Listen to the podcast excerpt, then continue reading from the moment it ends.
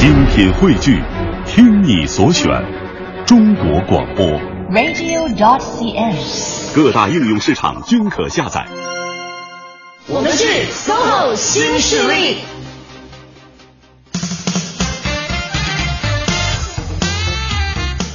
北京时间的十点零四分，各位正在收听到的声音来自中央人民广播电台 u Radio 都市之声 FM 一零一点八，我是清源。大家好，我是晶晶，我们是 SOHO 新势力。前半个小时，今天在我们分享职场资讯的时间里呢，嗯昨天不是在聊那个长江后浪推前浪的事儿吗？嗯，今天呢，前浪基本上就已经啊，没什么好说的了，被拍在沙滩上了。前前浪啊，所以今天我们重点来看一看职场九零后们、嗯他们的一些工作状况。嗯哼，嗯，而后呢，今天在周三迎来一位创业者，请他来讲述自己的创业故事，是和嗯互联网金融有关的。欢迎各位持续锁定 U Radio，马上进入到今天的第一个单元。新势力，新资讯。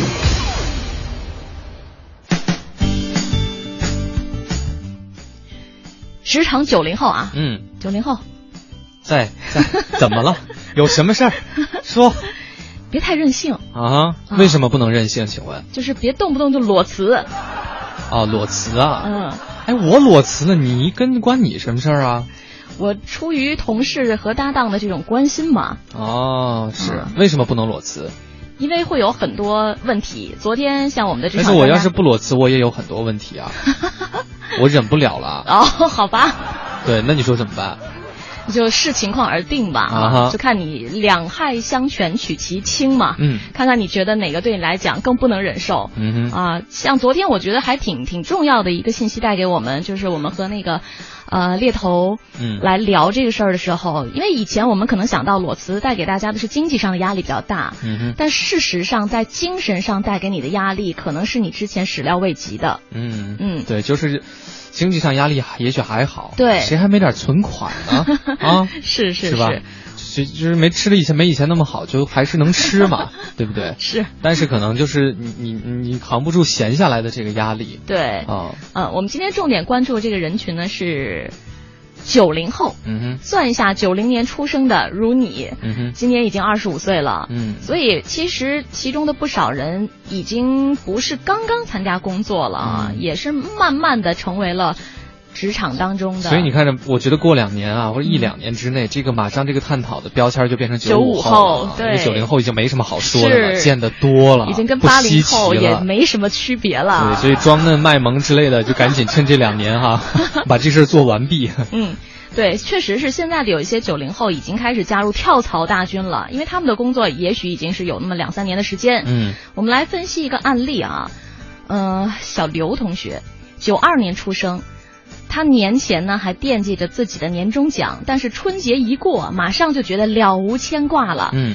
于是就把自己老板炒了鱿鱼。嗯。他原本是做销售相关工作的，嗯。认为劳动强度太大，业绩压力也太大。嗯其实呢，我工作这半年挣的钱倒是不少，但都是以牺牲身体和休息时间为代价的。嗯一周最多就休息一天，嗯周末肯定是没得休的。嗯那对于有着还不错的学历背景，现在也有了一些工作经验的小刘来说呢，嗯裸辞他并没有太过担心，而是认为自己的眼前的前景还是一片乐观的。嗯，我觉得我找个更人性化的工作应该不难吧？是，嗯，嗯所以他呢倒是也还比较积极的面对，在年后呃辞职之后呢，现在开始参加招聘会来看一看。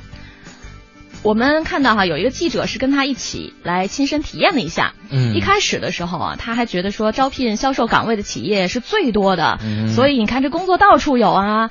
没关系，我就货比三家吧，我也嗯比比工资，看看哪家的福利更好。嗯那当小刘同学递上简历，企业的面试官问他：“你之前为什么辞职啊？”嗯这个问题的时候，他的答案他很直接，嗯也是非常的诚实的。他说：“因为以前工作压力太大，所以想换一个周末有双休的工作。”嗯结果没想到啊，自己逛了两个多小时这招聘会，并没有达到预期的效果，嗯而他的情绪呢也不如一开始如此乐观了。嗯嗯，后来回到家之后，记者再次返回了招聘会的现场，也问了几家之前小刘去咨询过的企业，问他们的企业招聘负责人为什么拒绝了小刘的原因。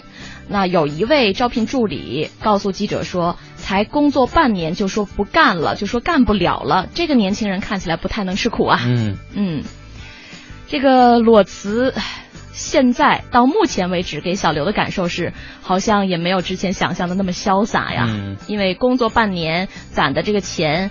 花完之前，我还是必须赶紧得找到一个新的工作。嗯嗯，对，这就是一个关于之前做销售工作的九零后的小刘对，呃裸辞的经历哈。嗯，不知道现在这工作是找到了没有？是，所以呃，他的问题在于，他的问题在于什么呢？我觉得他的问题啊，说说很细的一个点，在于他为自己找新的工作的时候所做的准备不足。嗯哼就是你比如说，大家拒绝他的非常直接的一个原因，就是你回答问题的时候很如实的告诉了，有可能将来成为你新东家的这个人说，因为以前的工作压力太大了，我没办法承受嗯哼，。嗯换我也会想啊，嗯对，虽然你说的是实话，嗯。但是我们这儿的工作也未必就那么轻松、啊。但是我也很想让你一周七天都不休息啊！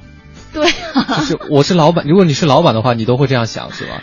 我倒不会想让你一天一周七天都不休息了。我觉得打个比方，这个是比较极端的，嗯就是说人家招你来是干活的嘛。对你说我以前太累了，我想轻松一点儿。嗯你就是说，那我是来消遣的，就会让人有这种联想啊。是所以我觉得，如果你要讲，即使是你想实话实说，因为你知道有的人他无法说假话，嗯。他无法说不痛不痒的话，嗯。他一定要告诉你真的是什么。嗯，我觉得这个这个观念没有问题，但重点就是你讲的详细一点儿。对，譬如说，你这半年，你说你以身体健康为代价换来的不错的收入，请把你的身体健康的代价啊，就是我本来是个身体很好的人，嗯。但是因为这个上一家公司真的是太残忍了啊，残忍到一个什么样的程度？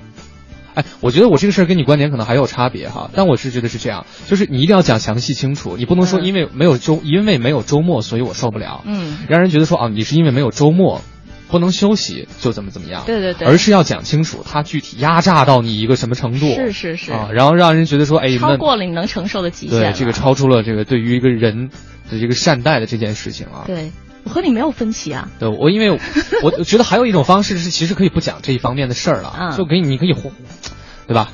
对对对，这个我们之前讲过很多，例子这个有很多的讲讲法嘛。对对对啊，有很多可能听起来会更合适、更恰当的一些讲法。对，所以说看你是哪一类人，嗯。你要是那一类可以不讲这个真实的理由，讲一个不痛不痒的，嗯。或者听起来比较美好的、上进的，也没问题。那你要是实在讲不出来那一种呢，我觉得就是这一部分你一定要注意那个措辞，对。你不要让人觉得是你这个人呢很想要又安逸又有钱，就是莫名其妙就想过一个非常美妙的生活的，对对，对你这个预期就是不现实的嘛。是啊嗯，这个是一方面，就是我觉得小刘可能相对应聘这件事儿来讲，自己的经验还是稍微欠缺了一点点。嗯，呃，另外一个方面呢，我们想跟大家说的就是，其实裸辞这个事儿本身并没有什么好与不好之分呐。嗯哼，啊、但是对于小刘来讲，他就是之前估计的太乐观了。嗯他之所以可以非常决绝的、没有顾虑的裸辞，嗯。是认为他自己觉得自己在找一份工作，新的工作不难，嗯。不会很很费很很费劲，或者是不会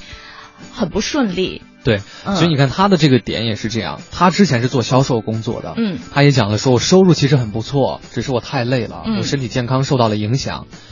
但我觉得销售这个工作也不难找，哎，这个是本身呢，你就要搞清楚，比如说你是做的这个行业，同行业的销售嗯。有没有你苦、嗯。啊，或者说不同行业的销售哪一个销售是你觉得 OK 的，嗯。你冲着那个方向去找也可以，嗯你不能单纯的觉得哎就是在这家公司比较累，换一家就不累了，嗯。你做的是一个行业，对。就是你都是在做主持人，你在这儿做和在那儿做，你这个累不累之间有多大的差别呢？该上早班，该上夜班都得上，对吧？这件事情就要搞清楚。如果你很明确说，我就不想那么累了，因为销售本身很累，嗯我想稳定一点，我可以收入不用那么高，我可以收入不那么高，我可以去做一个稳定的行政工作，嗯，那也可以。没错，因所以为你的需求你自己一定要搞清楚。对对对，他自己刚才也说到了嘛，销售这个岗位业绩压力也很大，那这是一个行业现象啊，并不是说只只在你这个单位才这样。而且就就因为你做了这个这个这个行业，你才能收入那么高啊。对对对对吧？这个就是代价，所以一定要想清楚。是，我觉得就一定要看到有人怎么怎么样了，而且不只是一个人。对，你的确属于特别累的那一类，那你可以去向他们靠拢。如果你觉得大家都跟你差不多的话，又想不那么累的话，嗯，那可能就要放弃收入这方面的对啊优势，然后去找一个比较轻松一点的工作。是，嗯换一个角度来说，裸辞这件事儿其实也是需要一些资本的。如果像小刘这样，可能刚工作半年的时间，各方面积累的资源呢都还没有特别。特别的呃深厚的时候，你这个时候选择裸辞，呃，可能会造成像他一样未必下一份工作会找得很顺利的情况。对，还有一个问题就是就是角度的问题。他站在自己的角度，觉得说，哎，我比半年前的我已经进步很多了。嗯，我个人觉得我应该能找一份不错的工作。嗯，可是你要明白，你这半年的工作经验对于企业用人方来讲有没有那么有价值？你到底有没有那么的优秀？对啊。好，有关这个话题呢，我们稍后会继续和大家来探讨。现在的时间稍作休息，一会儿见。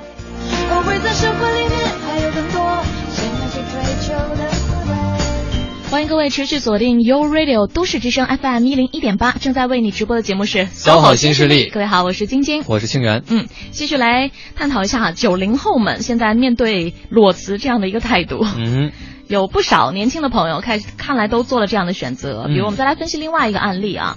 这位是一个女同学，嗯。嗯，长沙的妹子，是呃，这个罗同学，嗯，小罗，罗同学这个裸辞呢，他是没有跟家人商量的，啊、突然辞职的行为，嗯，所以让家里人觉得有点难以理解。啊。因为这个原因呢，家里人跟他是差点闹翻。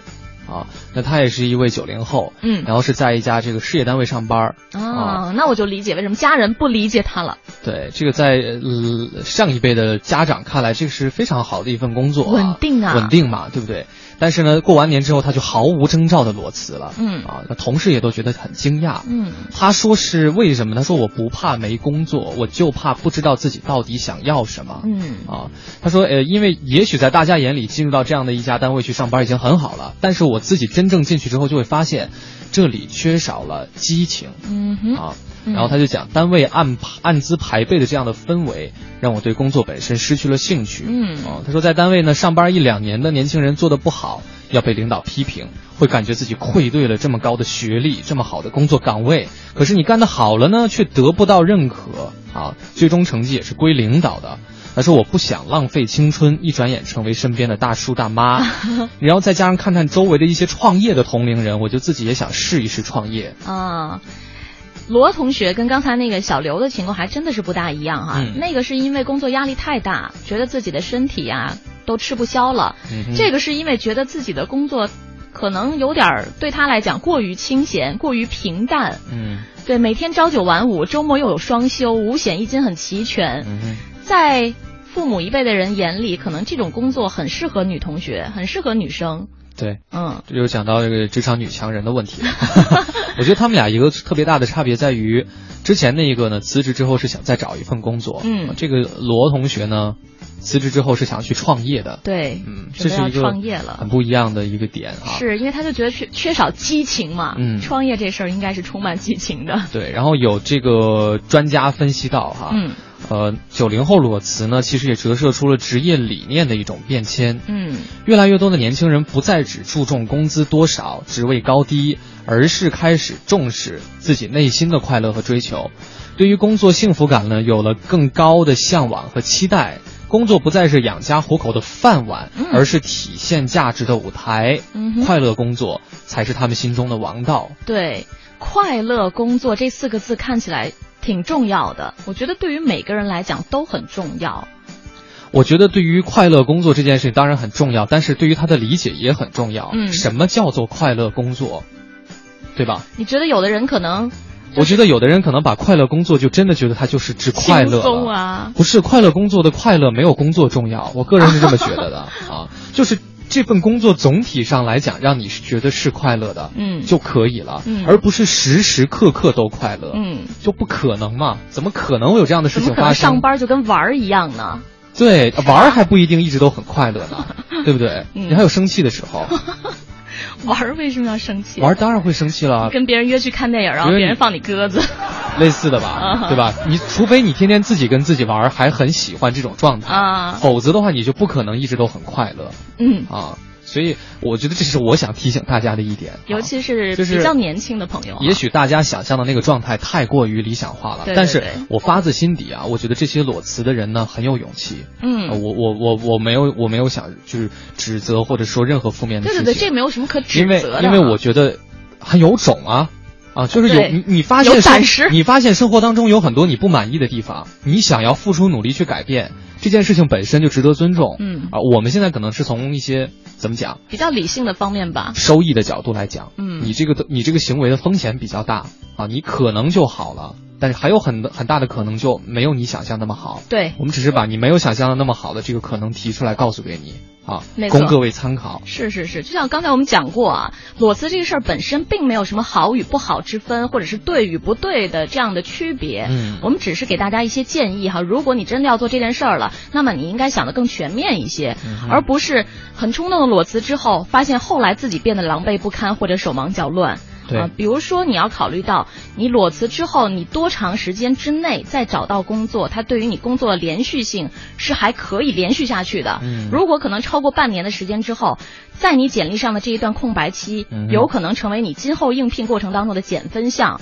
这些都是你要考虑到的啊。就是你有对这个世界的期待，然后这个世界也有它既有的规则哈、嗯这两件事情是都要考虑到的。嗯我们再来看一下一家网络公司的老板讲到，就是说刚过完年呢，公司有两位员工离职，他说其中一个连辞职信都没留，直接就不来了。这个就有点过分了。对，这个就是直接的拍拍拍屁股就走人了哈。对，他就说他 那个老板是苦笑说哈，他说按理说年轻人有激情有体力，正是干一番事业的时候，但是现在不少九零后呢，尤其是学历背景好的年轻人，会高估自己的能力。工作当中遇到难题呢，就觉得自己已经付出很大努力了，那肯定是工作本身有问题，啊，然后选择拍屁股走人，就眼高手低吧。眼高手低，啊、对，遇到问题之后就觉得不是我的问题，那肯定是工作有问题。嗯我个人能力没问题。觉得我已经很努力了，嗯啊，我我已经很努力了，还是无法解决这样的问题。对，在这儿我们就提醒一下大家哈，像这种拍拍屁股、拍拍屁股就走人的情况肯定是不对的啊，嗯于情于理于法都不对。主要是于法，我觉得这 你要小心下一单下家单位没法跟你签合同哈。对对对，嗯嗯、那在这儿我们是提示一下大家吧啊，你如果要辞职的话。要提前一个月跟你的上一家单位提出书面上的这种辞职申请，嗯。这个是一定要做到的对。啊，并且要和前单位做好工作上的交接。嗯，嗯。这边呢还有呃一家知名企业的招聘部经理就建议啊，他说希望大家从高中开始呢，学校就应该加强对于专业选择、职业规划方面的指导，嗯，帮助学生认清自己的兴趣和特长，找到适合自己的发展道路。对，呃，这件事情可能做起来还是挺难的哈，但是我就觉得的确是这样，就是我还那天看，就是一位英国歌手，大概十四岁的时候就找父母借钱贷款去给自己做音乐、做专辑。哦啊，你这件事情在我们想来，对于大部分孩子根本是不可能的事情。嗯就不是说你贷不来钱，而是你就不会去想说做这件事情，或者你喜欢音乐你就练琴就好了，你不会想说，哎，我现在就要出一张专辑。嗯这个。所以就是大家对于自己的这个这个这个价值啊，这个整个的规划，我觉得都是是稍微晚了一些。对对，尤其是职业规划方面，我觉得我们在大学选专业的时候，基本上都是零。对，而且我们接触了太多东西，但是真正到社会上去去去感受，可能一下子就有点适应不过来了。是，大家可能会做出像裸辞这样的选择。嗯啊，给大家一些建议吧，当然这个也是专家带来的一些建议哈。对于工作真的不适合等这种情况，或者是你已经裸辞了的，可以把辞职后的一段时间呢用来学习、休息、调整，但是也不要忘了在这段时间内呢做好你的职业规划。辞职之后，空档期最长最好不要超过三个月，否则的话很容易产生这种烦躁的情绪，就是我们昨天讲到的精神方面对你自己带来的压力也会越来越大。嗯而到六个月还找找不到工作的话，对你的个人前景也会造成不好的影响。嗯嗯因为这个之后的招聘单位又会问你，你这六个月都在干嘛？对呀都在你说哦，因为我找不到工作，这个可能就真的比较麻烦了哈。是嗯